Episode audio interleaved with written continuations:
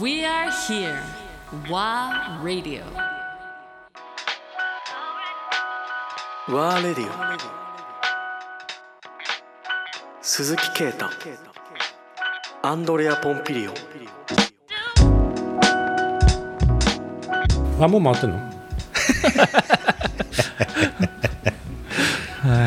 えー、嬉しいね、え、ワーラディオ今日の動画ケータ・鈴木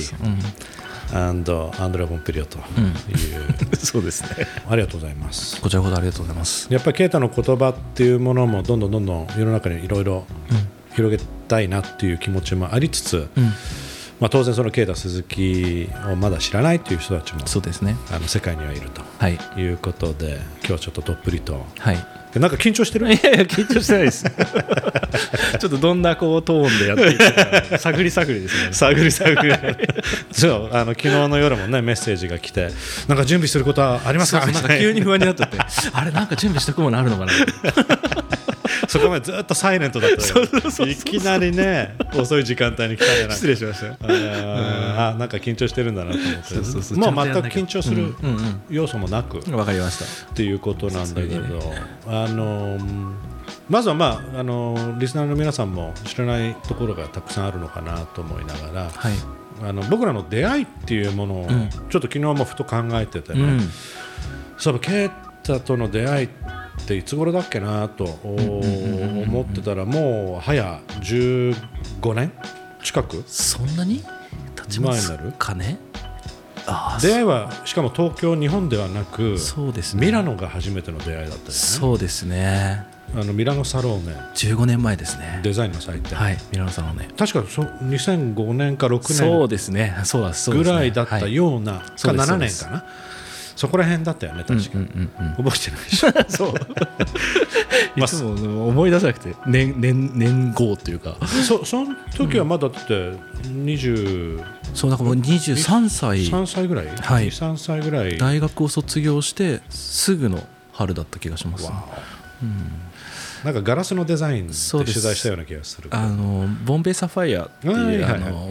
そうだマティーニのあのがまあのやっているマティーニグラスのうんうんうんデザインのコンペティションがあって、はいはいそれの日本デザイン日本代表に選ばれて。うんミラノサローネ期間中にその世界中から集まったファイナリストたちと合同で展示をして世界一を決めるっていうのをやってたんですね。なんか暗いバーのような そ空うそう間そうだっそうた記憶そうそがうもう俺はもう時差ボケがもうひどかったですかひどかったの その時ごめん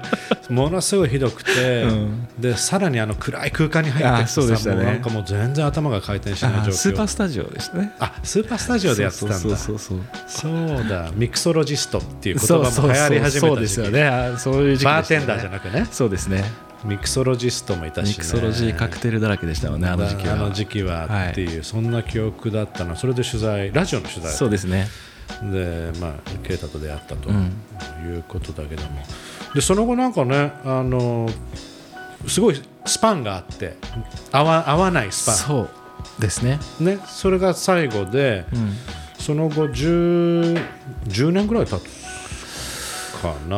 もうちょっとかもそうでしすれね。ないアンディに再会したのがだから4年前。あそんなもん 4, あれ年前ぐ5年前らいうわいやもうなんか多分4年前ぐらいだと思ね、う。うんうん。今度は偶然テレビのそうですね。番組に出演いただけるということで、デザインの番組そうですね。ね来られてでその時は、うん。 恥ずかしい話あの啓太の方から「あああんさん実は僕らあ会ってるんですけど」 っていうことを言われて「えっ?」て一瞬思ってけ鈴木けあ鈴木啓太って鈴木啓太いやあのミラノでって言うから「あいや絶対アンディは覚えてないと思ったんですよ。うんねだってごめんそう僕なんて学生みたいなもんだしあの時ですごいたくさんのところ取材に行ってたじゃないですもか。のすごいあのラジオで。量の」だからさっき言ったようにもうしかも時差ボケの中 ずっとそうそうそうそうそうそう。そんな中はね。いやいやもう失礼しました覚えてるわけがないいやいやいやって言ってねでもうすごい嬉しくて再会するのがそうですよね。 2日後にメール連絡して日そうですね。すぐ飯行きま行こうあそりこまかしたねらもう本当にありがたいことにあのものすごく仲良くしてくれてて、うんあのただなんだろうそのまあいろんなプライベートの話もいろいろうー僕らの中ではうんしてるけど生い立ちっていうのを聞いあんまり聞いたことないような気がしてていおわーゆる啓太のバック、まあ、愛知県出身、はいどこで生まれたのえっと生まれたのは、うん、と対馬市っていうあの、名古屋の近くですね、はい名古屋の近くにそう対馬市そうですそれはどういった家庭だったんですかえ変な話あのいわゆるなんか商売やってるあーお父さんがいたいりやあの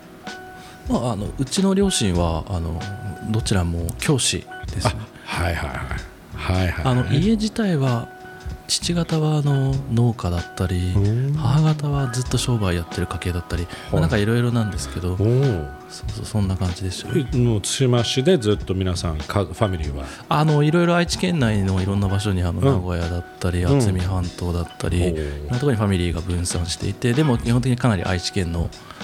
あの濃い感じのあのこういう あ感ーじそうのですね名古屋の人たちです ねいやで家はかなり名古屋の人たちななる気ほどがしますねねちょうど東と西の間みたいなそうですねアイデンティティがそうですねあるよね名古屋ってちなみにどどんな場所どんなアイデンティティがある、名古屋は独特ですよね、また大阪とは違うじゃない東京とも違うしうーん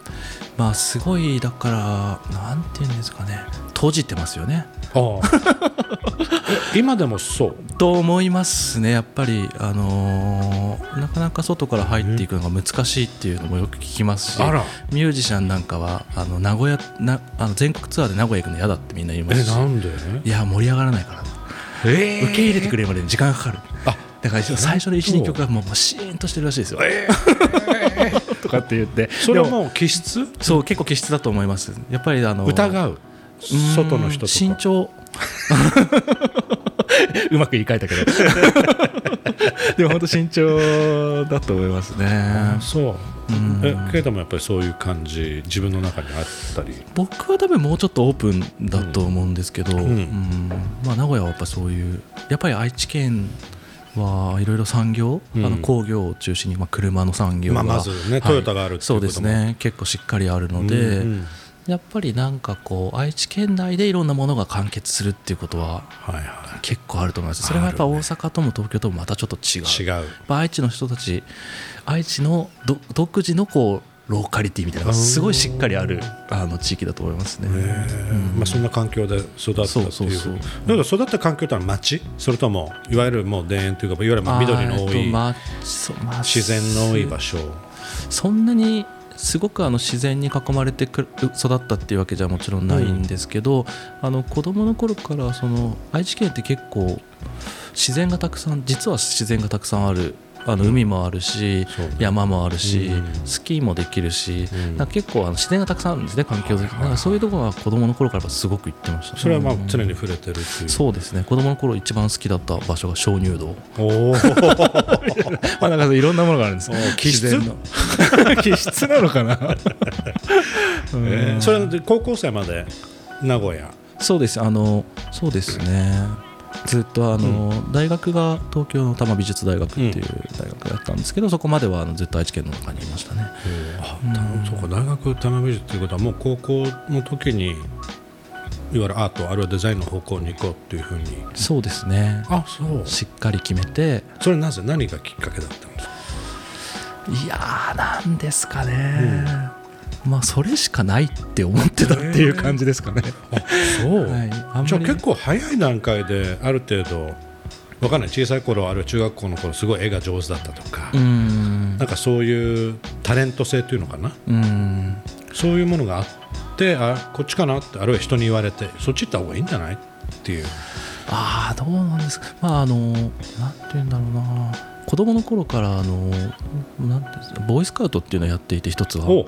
でものすごくあのいろんなところにキャンプに行ってたんですよ、はいはいはでボーイスカウトのテーマはあの小刀っていうんですけどナイフ小さいナイフ1本で全部を完結させるっていうテーマなんですねい、うんうんご飯も作れば当時はスイスナイフっていうのがあそうそうそうそうそうそうそういうのもありましたね、うんまあ、まさにあれでうん全ての物事をやりきるっていうので、結局あの子供ながらにいろんなこう環境を使ってそれで創意工夫して何かを生み出して、まあ、サバイバルっていうのは言い過ぎだけど何かこう暮らしていかなきゃいけなかったっうんていうことをまあ非常に楽しんでいたっていうことはいとはいあとはあのすごいガチの工作少年だったんで。おう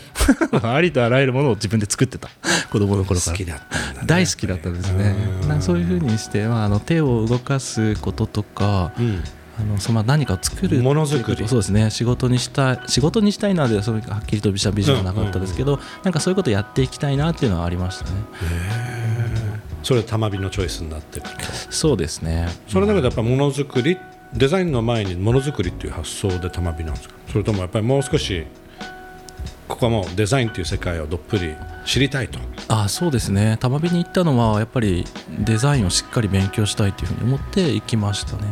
あの実はあの僕は一郎って言って浪人してるんですけども美大に入るために、うんあのその時あの高校生の時はうん工芸家志望だったんですよ、おだかおら工芸をやりたかったですねその時そうなはんだ自分の手であの作るっていうことをやってみたかったんですけどもう少しいろいろこう仕事っていうレベル感で見ていくと、うんなんかどうやらデザインの方がやっぱ汎用性が高そうだぞ と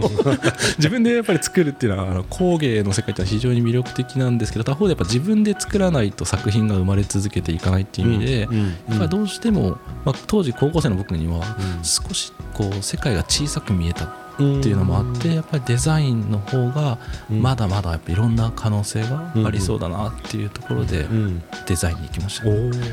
なんかその当時リスペクトしてた時影響を受けたデザイナーとかそうです作ね家とかいたりしたんですそうですねあの中学生の頃にあのイームズの本とかかあのもそうう中学生の時にそう中学生の頃は家具とインテリアデザインが大好きででそのバーナー・パントンとかイームズとかおうあのジョージ・ネルソンとかそういうものの人たちのもう本を読み漁っていたので、うんもうそれは自分で本屋さんに行ってそう名古屋のパルコに行ってパルコのすごい本屋洋書専門の本屋に行って、でいろんなものを読み漁ってましたね。え初めて聞いた そうだから自分のこでやっぱ自分がやってる工作のレベルとうんデザインっていうものがはっきりと違うってことはやっぱり感じたし、名古屋はそんなにこうモダンデザインがすごいたくさんある場所ではどっちかというとないので、うんまあうん適当に田舎なので、うんそういう中でやっぱりその要所の中で見るうんデザインっていうのはやっぱすごい輝いてましたうね、んなんだこの椅子みたいな、うんまあ 簡単に言うとある ね自分の周りには仮木の木の椅子しかない、い実感はだけどそうだよね そうそうそうそうだよねうんびっくりしました。それが中学それ中学生の時ですね。時代うんすごいねまあそこからじゃあだいぶそうまですあねいわゆる海外のデザイナーそうですね。の影響まあ向こうのデザイナー含めだいぶやられてたのねだいぶやられてましたね。あうんとやっぱり音楽もあの中学生の時にうんターンテーブルを買って、もおうそこから音楽も大好きだったので、やっぱり音楽のカルチャーから受ける影響っていうのは結構やっぱりありましたね。だから例えばカルチャーデザインも含めてカルチャー全般がうん大好きな高校生っていう感じ。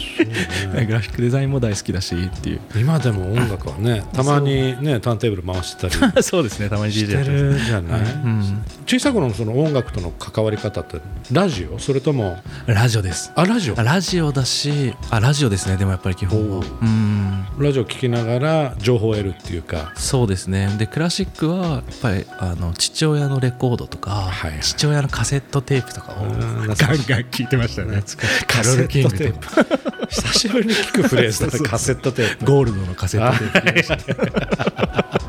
いはいはいはいそういう時代でしたねなるほどまあ音楽テイストっていう部分ではもううん結構なんだろうワイドなクラシックも聴けばそうですねいろんなもの聞いてましたねなんだっけブラックミュージックがヒップホップとかうん結構好きそうですねだっ高た校生の時はもう影響を受けたっガチガチにブラックミュージックが好てきいうで、うんうん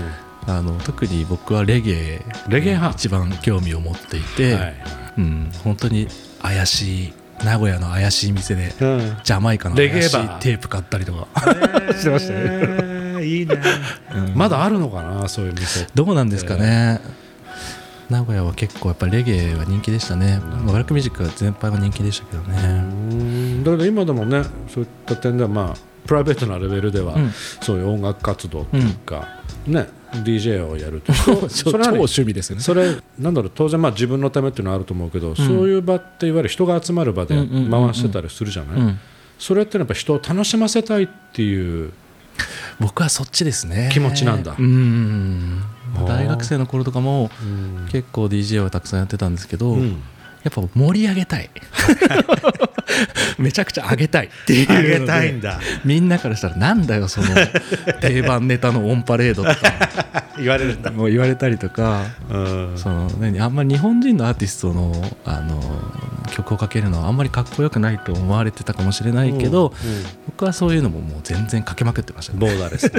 ボーダーレスに勇気を持ってそうそうそうまあ、勇気もいらない部分、そうそうそうまあ、フリーになってるそうそう盛り上がった方が面白いっていうだってもちろんね、いわゆる両立というかいわゆるそういうそういう鈴木啓太もいれば、ん当然デスクあるいはそのペーパーに向かってあるいはモニターに向かってんデザインをする鈴木啓太がいるっていう、そういう時も音楽は聴いてるのそうですデザインを施す時っていうのはああそうですね、うん、自分の中でいろんな時期がありますけど、ん音楽聴いてることが多いですね多い、うん、なんかそのデザインをする前に、うんこのデザインであのこのプロジェクトでやりたいムードっていうのはどういうムードかっていうのを音楽で決めること結構多いんですよあ面白いそうだからアンビエントなそのアウトプットにしたいと思ったらやっぱりそのどういう音楽が一番で結局物を作るって物ができてそこでその空間もまた物に支配されるじゃないですか、うんでやっぱりその何を作ってもムードができちゃうのでどういうムードにしたいかっていうのを音楽で最初に決めてそればっか聞いて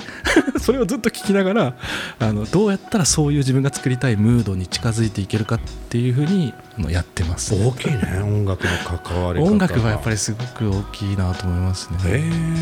ームード、そうムードがすごい大事ですね、ままああ本当ケースバイケースだとは思うんですけどすっごいわだけどそこは共有しでもやまっぱりすすごくやっぱ上げたいなんて空間を上げなきゃいけない仕事はやっぱりその上がっている、 そのあの音楽を聴いて、その音楽にこのデザインが負けてないかとか、なんかそういう風にしてあの音楽もだから一つまたデザインを作っていく上で、あのその参考にしてるっていうか、うん初めてこんな話しまし たうん初め初めて聞いた初めて言いだまけどしすごくそこって、たうんあのーものすごく共有できるって共感できるっていうところで、あのー自分やっぱ音楽聴いてインスパイアする時はすごい多い。あそうですかアンディも、あのあるいはそのまさにムード作り例うん、そうですねえばわかんないこういうイベントを制作しなきゃいけないってなった時にそのイベントのまずフィーリングムードそうですねまさにまさっにていう空間全体のこのフィーリングをイメージするにあたってやっぱ音楽っていう手法は使う、うんそうですねうん、当然まあリラックスするああそうるですねとはあるんだろうけど、うんどっちかというとそういう刺激が欲しい時にやっぱりうん相当音楽に触れるケースが多い、そうですねうんそう思います